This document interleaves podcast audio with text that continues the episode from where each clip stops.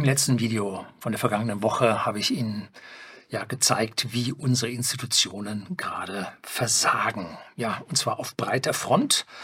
Und da habe ich angeführt die Parteien, staatliche und private Medien, Schulen, Universitäten, die Bundeswehr, Gesundheitswesen, Pflege, die Deutsche Bahn natürlich, aber auch die Kfz-Industrie, die allgemeine deutsche Industrie, die Banken, die Finanzindustrie, aber auch der Euro, und auf der anderen Seite aber auch unsere staatlichen Gewalten wie Gerichte, Parlamente, Polizei, ja, Politiker von Merkel bis Scholz, alle mit dabei. Die Liste an versagenden Institutionen könnte noch viel, viel länger oder ich könnte sie noch viel, viel mehr aufzählen, viel, viel länger. Es geht so ziemlich alles den Bach runter und deshalb ist es wahrscheinlich, dass es dafür einen gemeinsamen Grund gibt, eine gemeinsame Ursache. Und die müssen wir nun erkennen. Und als ganz kurze Wiederholung, was denn überhaupt eine Institution ist. Hier nochmal die Definition, die ich von der Bundeszentrale für politische Bildung und Wikipedia und äh, meine eigene Definition so zusammengezogen habe. Institutionen sind wirtschaftliche, öffentliche und staatliche Firmen sowie Einrichtungen und Organisationen, die einen ganz bestimmten Zweck haben und auf Dauer eingerichtet wurden. Ein Ordnungs- und Regelsystem, das soziales Verhalten und Handeln von Individuen, Gruppen und Gemeinschaften in einer Weise formt, stabilisiert und lenkt. Ja, Hüstel, das sehe ich nicht so gerne. Dass es im Ergebnis für andere Interaktionsteilnehmer erwartbar wird. Zitat Ende. Also das ist meine Definition.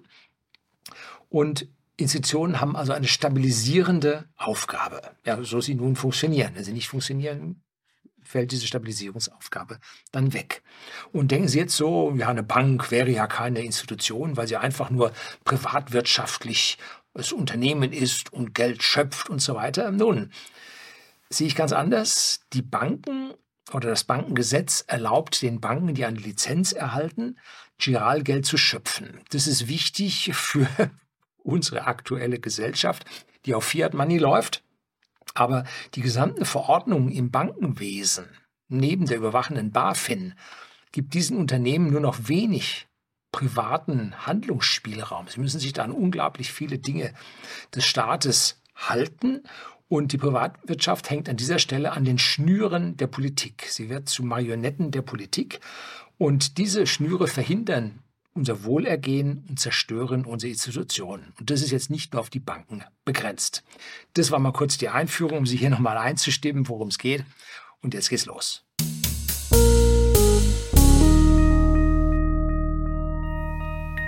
Guten Abend und herzlich willkommen im Unternehmerblog, kurz Unterblog genannt. Begleiten Sie mich auf meinem Lebensweg und lernen Sie die Geheimnisse der Gesellschaft und Wirtschaft kennen, die von Politik und Medien gerne verschwiegen werden. Und ich habe hier auf dem Kanal schon oftmals erzählt, wie Wohlstand entsteht. Allerdings ist das schon mehr als 100.000 Abonnenten entfernt. Und so herzlichen Dank an die 200.000 Abonnenten hier nochmal ausgesprochen, von denen jetzt die Hälfte wahrscheinlich nicht die alten Videos rausgekramt hat, wobei die meisten davon habe ich ja inaktiv gesetzt, weil YouTube so viele Strikes vergeben hat. Deshalb hier nochmal die Definition von Wohlstandserzeugung für uns. Betrachten Sie jetzt mal eine Steinzeitfamilie. Sie teilte ihre Arbeit unter den einzelnen Mitgliedern der Familie auf, sodass da ein Optimum herauskam. Ein, Maximal, ein Maximum an Wertschöpfung durch Arbeitsteilung innerhalb dieser Gruppe. Und statt Frauen jetzt mit abhängigen Kleinkindern auf die Jagd zu schicken, ja gut, die haben vielleicht Fallen gelegt für Kaninchen oder sowas, aber jetzt nicht auf irgendwelche schnell laufenden Tiere loszulassen, das haben die Männer gemacht und hat dort die Arbeit, hat man sich geteilt.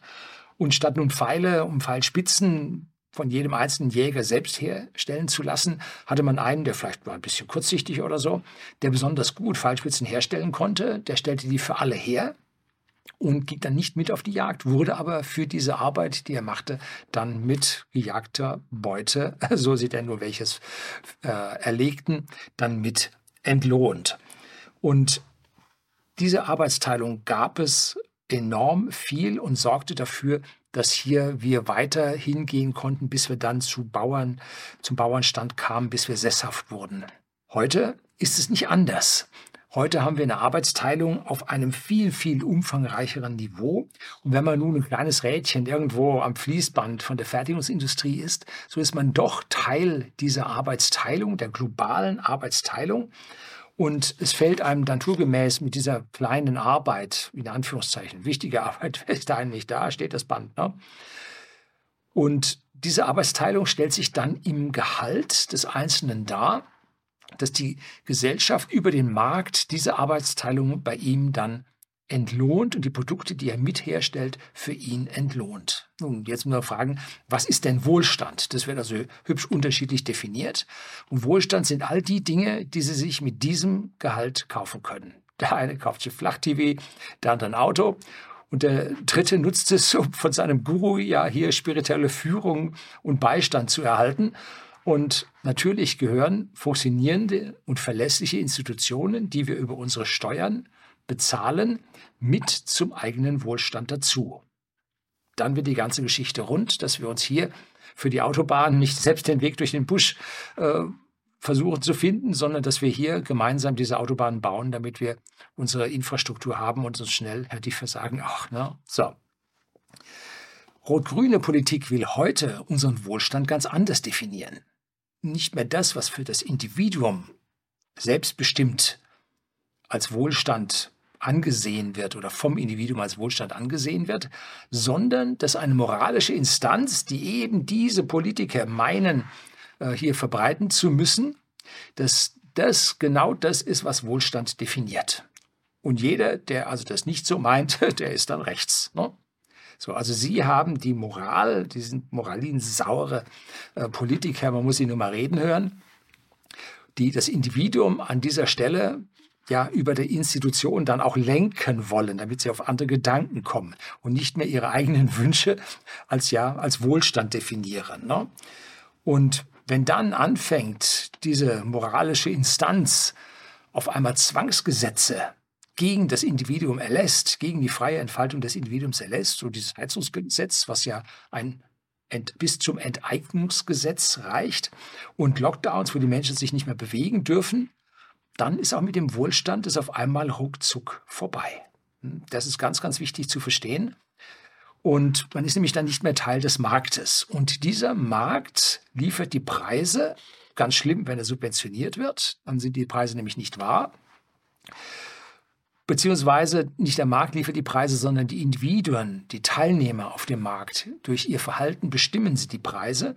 Und Preise geben damit Informationen für alle Marktteilnehmer wieder, die ja, diese Preise zeigen, wie Produkte, Dienstleistungen auf, ja, in der Gesellschaft verlangt werden und wie knapp diese Belieferung mit diesen Gütern und Dienstleistungen auf dem Markt tatsächlich sind. Sie wissen, dass Angebot und Nachfrage bestimmt den Preis. Ne?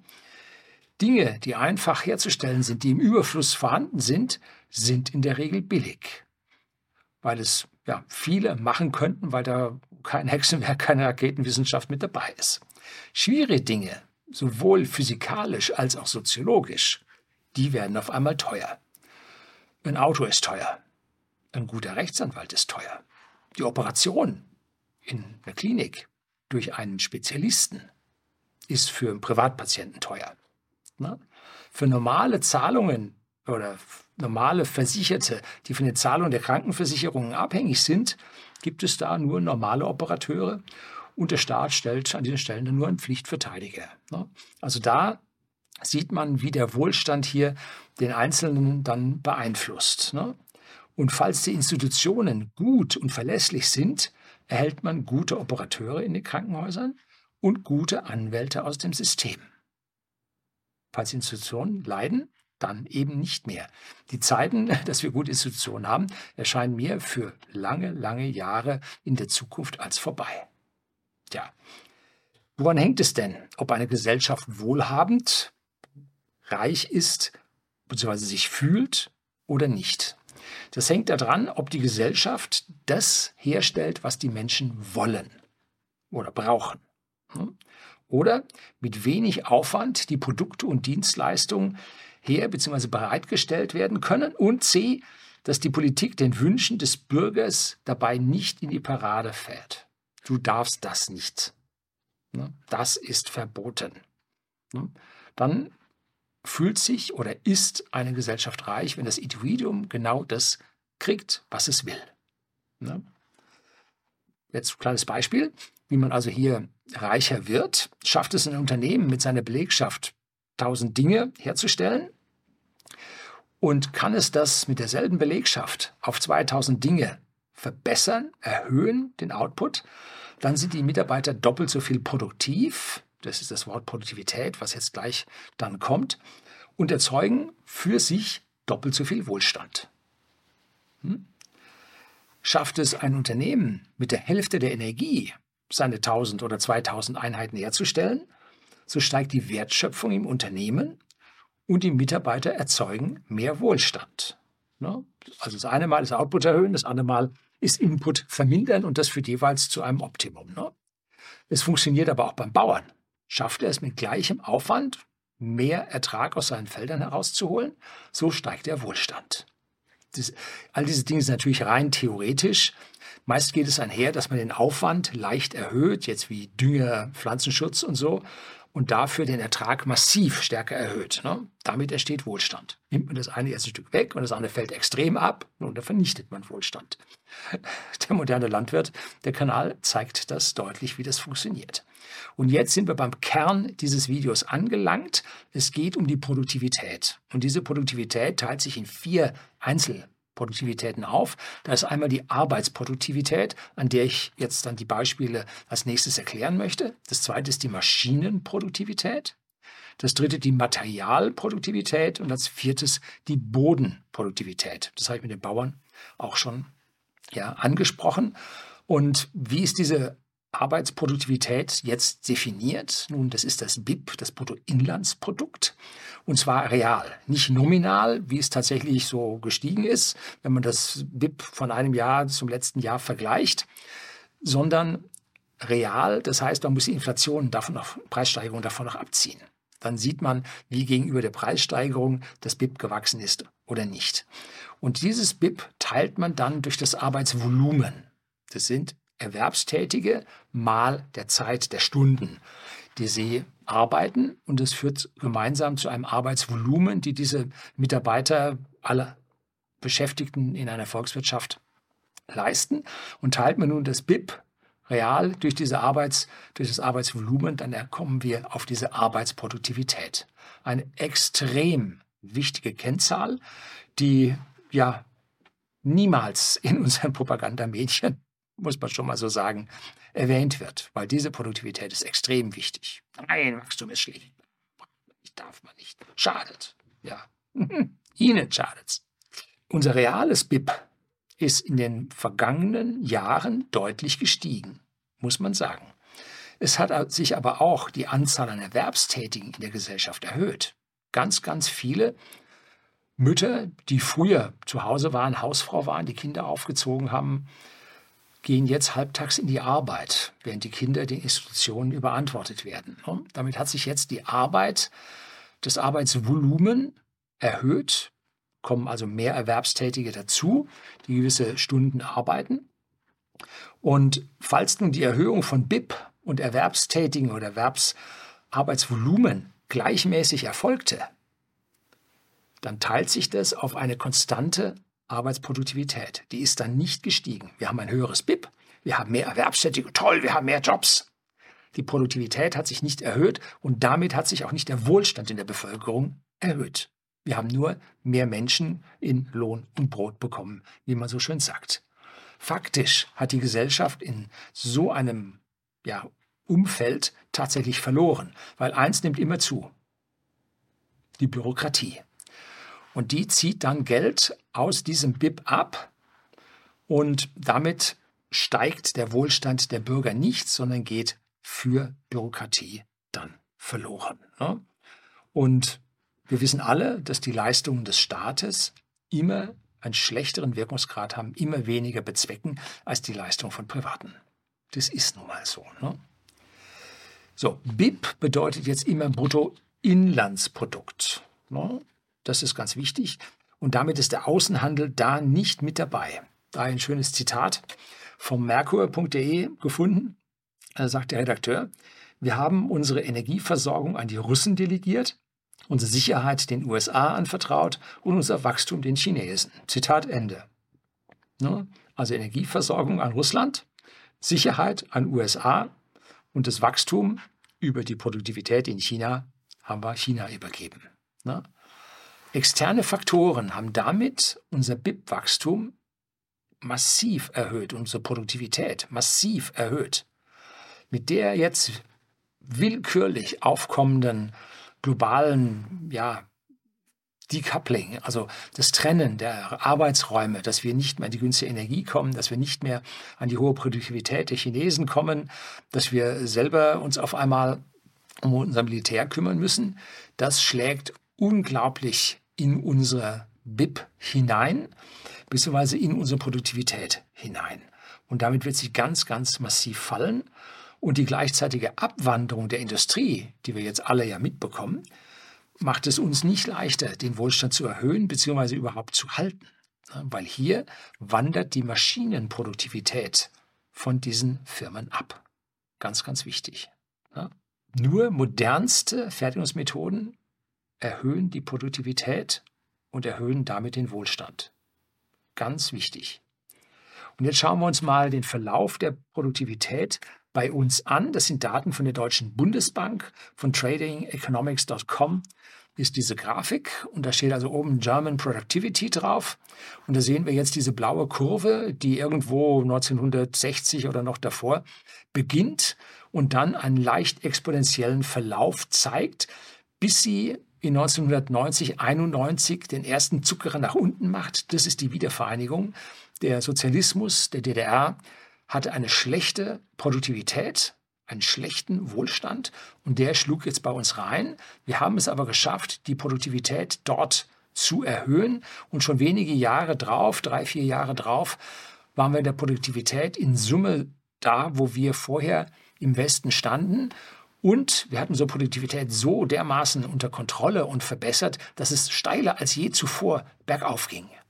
Das ging ungefähr bis zur, nicht ungefähr, das ging bis zur Finanzkrise. Und da sehen wir jetzt oben nach diesem Peak, den wir erreicht haben, sehen wir den Abfall 2007, 2008 und dann einen sehr zähen, langsamen Wiederanstieg 2009 bis wir mit der Produktivität wieder da waren, wo wir vor der Finanzkrise waren. Und dann passiert etwas, was für unser ja, Siechtum, für das Versagen unserer Institutionen, für all das jetzt verantwortlich ist. Und zwar die Produktivität bleibt konstant. Ja, dann sieht man 2020 nochmal durch die Lockdowns, äh, produzierten wir nichts mehr, Produktivität fiel massiv ab. Dann lief es aber wieder los und wir erzeugten wieder Produkte, aber unsere Produktivität stieg nicht mehr an, was sicherlich dann auch ja, mit einem erhöhten Zuzug von, nein, die, der Zuzug von Nichterwerbstätigen hat auf die Produktivität jetzt erstmal keinen Einfluss. Wenn die nur in unsere Sozialsysteme einwandern und nicht arbeiten, erhöht sich ja nicht äh, der, ja, die Arbeitszeit, die Anzahl an Arbeitnehmern mal deren eingebrachte Zeit, das Arbeitsvolumen erhöht sich nicht. Die fallen ja im Prinzip dann nur auf der anderen Seite dem Sozialsystem an. Und stellen wir uns die Frage, warum steigt die Produktivität nicht mehr? Das ist die eine Million Euro oder die eine Milliarde, 10 Milliarden Euro Frage. Ne? Warum steigt sie nicht mehr? Es ist der Einfluss der Zombie-Unternehmen. Das haben Sie auf dem Kanal schon ein paar Mal gehört. Das sind Unternehmen, die nur mit billigem Geld leben können die einen Fremdkapitalbedarf haben, weil ihr Eigenkapital zu gering ist. Sie machen wenig bis keine Gewinne, die ihr Eigenkapital jetzt erhöhen könnten. Und sie waren auf den Nullzins angewiesen, um arbeiten zu können, um überhaupt was produzieren zu können und haben damit jetzt nicht so viel Geld gehabt, um die Maschinenproduktivität zu erhöhen, weil sie das Geld gerade zum Überleben brauchten. Von Innovationen, Ausweitung, äh, überhaupt nicht zu reden. Es war diese sind diese Zombie-Unternehmen, die hier die Produktivität nicht weiterbekommen und das Fachpersonal binden, was in dem Rest der Gesellschaft nicht verfügbar ist und damit hier alles lähmen. Das ist das Problem mit den Zombie-Unternehmen und die, denen geht es jetzt ja, da ist ja die, die Pleitezahl ist vom letzten Jahr auf dieses Jahr um 23 Prozent oder so gestiegen, noch weit niedriger, weil natürlich die Unternehmen äh, langfristig die billigen Zinsen genommen haben und jetzt nur Stück für Stück äh, hier auf höhere Zinssätze kommen. Es wird also immer schwerer für diese Unternehmen, ihre Produktivität an dieser Stelle zu halten und wären sie ganz langsam aus dem Dreck rausgekommen mit dem billigen Geld. Jetzt kommen die Zinsen und die Finanzierung wird teurer und sie können wieder ihre Maschinenproduktivität können sie wieder nicht erhöhen. Also das ist das Problem, was sie an dieser Stelle haben. Wenn wir nun unsere Migranten in Lohn und Brot bringen, was ja ein Viertel vielleicht so geschafft hat, wenn man so die offiziellen Zahlen sich anhört, dann führt das nicht zur Erhöhung der Produktivität, weil diese äh, Migranten nicht Raketenwissenschaftler sind, nicht hoch ausgebildet sind, zum Teil in, ja, in anderen Kulturkreisen ausgebildet wurden, die andere Schriftzeichen haben, dass sie hier also faktisch als Analphabeten bis auf die Zahlen anfangen. Und damit keine besonders hohe Produktivität erreichen können, weil ihr Mehrwert im Arbeitsprozess gering ist. Das heißt, die Produktivität, wenn sie reingehen, fällt sogar. Das heißt, auch die guten Firmen, die jetzt Produktivität weiter steigern, werden durch den Zuzug der äh, Migranten in den Arbeitsmarkt, wird die Produktivität wieder gesenkt, weil dort weniger zukommt. Wollen wir hoffen, dass die betriebliche Ausbildung dann weitergeht, dass dann dort auch irgendwann mal zur Erhöhung der Produktivität an dieser Stelle kamen. Was aber immer wächst, wissen wir, ist die Bürokratie. Und die ist immer negativ zu sehen, weil sie die wirtschaftliche Freiheit begrenzt und Wohlstandswachstum verhindert. Grundsätzlich. Jedes Jahr gibt es zum Beispiel in unserem Bereich, aber auch in anderen Bereichen eine bis zwei massive europäische Grundverordnungen, die dann von willfährigen Politikern ganz, ganz hurtig in lokale Gesetze übersetzt werden. Häufig sattelt man noch oben einen drauf, damit es auch so richtig schwierig wird. Und damit macht man den Unternehmen das Leben so richtig schwer. Die Möglichkeit zur Wohlstandsschöpfung wird für die Unternehmen immer knapper wenn man den rechtlichen Korridor einhält und die Strafen, die angedroht werden in diesen neuen Verordnungen und Gesetze, steht immer 50.000 drauf. Ne? Da muss man sich sehr genau überlegen, ob man hier an dieser Stelle dagegen als kleines oder Mittelunternehmen dann dagegen verstoßen will und sich dem Risiko aussetzt, diese ja, Strafen zu bezahlen oder nicht. Aktuell schrumpft unser BIP durch die Rezession. Das müssen wir auf jeden Fall mal sehen. Und die Investitionsgelder, die wir für das Wachstum der Maschinenproduktivität benötigen, die gehen ins Ausland. Es sieht so richtig schlecht aus. Ne? Auch wenn das BIP in den kommenden Jahren wieder steigen sollte, wir werden nicht oder wir müssen nicht glauben, dass wir zu mehr Produktivität und damit zu mehr Wohlstand kommen. Mit etwas Glück können wir die Staatsausgaben ein bisschen entlasten, aber die versagenden Institutionen die fressen uns immer schneller unseren Wohlstand auf. Ich habe also keine Hoffnung mehr, dass das in den kommenden zehn Jahren besser wird. Ganz im Gegenteil, das Kapital ist ein scheues Reh. Hat man es einmal vertrieben, dauert es extrem lange, bis es wieder sich nach vorne wagt, wieder zum Vorschein kommt. Und ein Investor denkt folgendermaßen, wenn eine Bevölkerung diese Regierung gewählt hat, dann ist es um die Leistungsbereitschaft und die Motivation, nicht die Intelligenz, der Bevölkerung schlecht bestellt kann man sich fragen, warum. Ne? Denn Generation Z verhält sich ja nicht aus freien Stücken so oder willkürlich so, wie sie sich verhalten. Nein, die werden dahin getrieben, sich so zu verhalten. Eigentlich zeugt das Verhalten unserer Gesellschaft von Dummheit. Dummheit hat mit Intelligenz nichts zu tun. Intelligente Menschen können sehr dumm sein, wie es die letzten drei Jahre uns gezeigt hat. Ne? Da gibt es Bonhoeffers Theorie der Dummheit. Video gebe ich auch unten in die Beschreibung rein, 6,5 Millionen, 6,5 Minuten, die sich richtig lohnen. Also das sollten Sie sich anschauen, dann wissen Sie, was bei uns gerade mit Dummheit unterwegs ist und wie uns diese Dummheit gerade schadet. Die aktuelle Enteignungspolitik vertreibt das Kapital. Nicht nur von uns, sondern aus der gesamten EU. Der Inflation Reduction Act der USA zieht dieses Kapital sogar aus Europa raus und harte, extrem harte, schwere Zeiten kommen auf uns zu. Wir müssen eigentlich die gesamte Politiker- und Institutionsklasse oder die, die leitenden Personen in den Institutionen, die seit 2007, 2008 am Ruder standen und 2009 dann diesen Rettungskurs fuhren, die müssen wir eigentlich komplett austauschen, bevor es dann wieder besser wird. Da sehe ich momentan noch keinen Weg dahin. Und was wäre denn jetzt die Lösung für Sie? Ja, Herr Lüning, sagen Sie mal, Sie können ja nicht immer nur hier Cassandra rufen, Sie müssen ja auch sagen, wie es dann besser geht, wie es besser wird. Ne? Ich halte es da mit den Aussagen von Professor Sinn. Der hat zum Jahresende 2022 ein schönes Interview im Merkur gehabt. Und Professor Sinn schätze ich sehr, hat aber ziemlich lange benötigt, um sich von den staatlichen Institutionen, wo er Teil einer solchen war, Universität, um sich von denen zu lösen und zu erkennen, dass unsere staatlichen Institutionen einen Haufen Unsinn produzieren. Hat er relativ lange gebraucht, aber letztlich hat er es geschafft. Volkswirtschaftlich ist der Mann mir extrem weit voraus, keine Frage. Und da sagte er jetzt im Interview mit dem Merkur, Zitat Beginn, sorgt selber für euch. Glaubt nicht daran, dass der Staat das schafft. Der Staat wird heillos überfordert sein mit den sozialpolitischen Aufgaben. Die sozialen Sicherungssysteme sind nicht in der Lage, die Entwicklung des Lebensstandards so fortzuführen, wie wir es gewohnt sind. Je früher das jeder erkennt, desto mehr wird er Vorsorge betreiben für die späteren Lebensjahre. Junge Menschen kann man nur raten, besinnt euch auf traditionelle Familienbilder. Seht zu, dass ihr Kinder habt, damit ihr mit diesen Kindern alt werden könnt. Der Zusammenhalt in der Familie wird angesichts der Schwierigkeiten des Staates immer wichtiger werden. Zitat Ende. Besser kann man es nicht ausdrücken.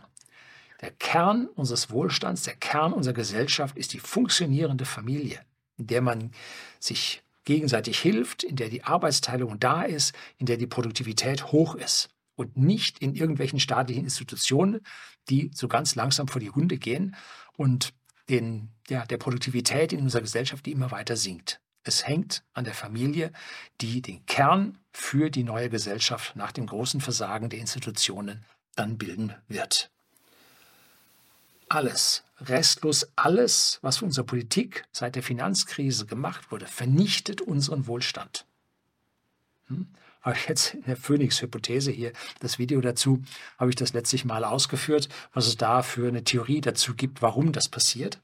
Und zunächst passiert es erst langsam und von wenigen Vordenkern war das erkennbar, aber dann passiert es immer stärker und heftiger und aus genau diesem Grund habe ich 2012 diesen Kanal gestartet, um den Zusehern zu erklären, warum unser Wohlstand ja nicht so wächst, wie er eigentlich wachsen sollte. Hm? Weil ab 2008, 2009 war dann Schluss. Ne? Und da wurde dann, kam eine Krise nach der anderen und gerettet nach dem anderen, wurde das Fiat-Geldsystem überspannt. Und damit sinkt jetzt unsere Produktivität, weil die Institutionen jetzt hinübergehen. Ne? Und dafür sind also auch meine ersten Videos, die ich da gedreht habe, geht zum Wachstum, muss ich demnächst mal einen Reupload dieses alten Videos von 2012, muss ich mal online stellen. Alle Menschen, das ist jetzt wichtig, alle Menschen, die Ihnen erklären, warum Nullwachstum erstrebenswert sei und wichtig sei, haben es nicht auf ihr Wohlergehen abgesehen. Au contraire, genau auf das Gegenteil. Jeder Mensch, der arbeitet und nicht nur verwaltet, der weiß, instinktiv, dass nur innovative Arbeit Wohlstand für den Einzelnen und für die gesamte Gesellschaft bedeutet. Das spürt man im Innersten, wenn man sein Tagewerk anschaut und sieht, was man geschafft hat. Wenn man aber den ganzen Tag gegen Windmühlenflügel der Politik und der Bürokratie gekämpft hat, dann weiß man ganz genau, man hat keinen Wohlstand erschaffen. Ne? Wir nehmen durch unser Wachstum niemandem etwas weg. Das ist sozialistisches Fantastereigeplänkel. Wir nehmen niemandem etwas weg. Das ist nur Verteilungsgedanke der Sozialisten, die es mit der eigenen Arbeit nicht so haben, sondern sich eher auf den Wohlstand der anderen stürzen. Ne? Wer aber gewohnt ist, in Win-Win-Verhältnissen zu arbeiten und sieht, wie gemeinsam etwas erschaffen wird und Wohlstand entsteht, ne? der weiß, dass diese Innovation und dieses Wachstum für die Welt positiv ist. Positiv? Ah, wir verschmutzen die Umwelt und die Welt hat Homo sapiens. Nee, das ideale Beispiel ist die deutsche Hightech-Maschine. Ja, made in Germany, die im Rest der Welt ja, verlangt wird und dort die Maschinenproduktivität der Staaten erhöht und dort Wohlstand schafft. Hm? Das ist das, was wir herstellen, was wir als größtes Exportgut haben, unsere Hightech-Maschinerie. Ganz im Gegenteil ist der deutsche Kampfpanzer, ne? der die Produktivität auf der ganzen Welt vernichtet und für Armut und viel, viel Leid sorgt. Hm? Das ist das Gegenteil. Unsere Maschinen werden ja unter höchsten Umweltstandards und umweltfreundlich hergestellt und produzieren umweltfreundlich. indem sie die Materialproduktivität, also mit höchster Ausnutzung von Energie und Rohstoffen, halt Dinge erzeugen. Ne? Und damit helfen sie, dass die Welt zu einem besseren Ort wird, weil die Produktivität auf der Welt erhöht wird. Und damit Wohlstand entsteht auf der ganzen Welt. Exportieren wir diese Maschinen nicht mehr, dann haben die anderen die Maschinen nicht mehr. Nein, die gehen woanders hin und lassen sich dort Maschinen bauen, die ihren Zweck erfüllen, die jetzt aber schlechter im Umweltfootprint sind, die eine schlechtere Produktivität, energetische Produktivität haben, Ressourcen, mehr Ressourcen benötigen. Und die stellen dann Produkte her, die am Ende auch weniger umweltfreundlich sind. Wenn wir die Dinge nicht herstellen, geht es der Welt schlechter. Und zwar nicht nur den Menschen, die weniger Wohlstand haben, sondern es geht auch der ganzen Welt mit ihrer Umwelt schlechter. Denn am deutschen Wesen, an der Moral deutscher Politiker wird die Welt nicht genesen. Wir meinen immer, ne, wie Weißer mit Löffel gefressen, wir laufen mit erhobenem Zeigefinger durch die Gegend und wir haben es also mit der Sendungsbewusstsein, unserer Moral und Philosophie, haben wir es also dreifach probiert. Das erste Mal haben wir es mit Gewalt durchsetzen können, das war 1871, 72, aber die anderen Male hat es nicht geklappt. Vielleicht sollten wir darüber uns im Klaren sein, dass in unserem Wesen halt die Welt nicht genesen wird und dass wir es diesmal, wir müssen wirklich probieren, dass wir es dann schaffen. Hm, nein, werden wir an dieser Stelle nicht schaffen. Die Moralvorstellung, die unsere Politiker, Politikenden yo, go, go broke. Äh, exportieren bringt der Welt gar nichts. Das weiß die Welt. Und was passiert? Man empfängt unsere Minister im Ausland nicht mehr. Oder man speist sie dann mit niederen Beamten ab und Staatspräsident oder Minister äh, empfängt die noch nicht mal. Das waren die letzten ja, Vollkatastrophen, die die Medien versucht haben, in irgendeiner Art und Weise zu überspielen. Die werden schon nicht mal mehr empfangen, weil man diesen, entschuldigen Sie, na, sage ich jetzt nicht, weil man das sich einfach nicht mehr anhören möchte. Bitte Scheck abliefern, dann könnt ihr wieder gehen. Denn Schecks kommt immer mit. Ne? Weil man meint dann mit unserer Moralvorstellung da etwas mit Geld unterlegt, jeder bei denen dann doch durchkommen zu können. Nee, tut man nicht. Zwecklos. Die Welt weiß, dass es so nicht funktioniert. Unsere Politiker, häufig ohne Ausbildung, ohne Erfahrung, ja, äh, die wissen das nicht, weil sie wahrscheinlich nicht genügend Erfahrung in dieser Hinsicht haben, weil sie noch nie am echten Problem gearbeitet haben. Ne? Tja, die Moral unserer Politiker bringt nur eines, mehr Kampfpanzer. Das soll es heute gewesen sein. Herzlichen Dank fürs Zuschauen.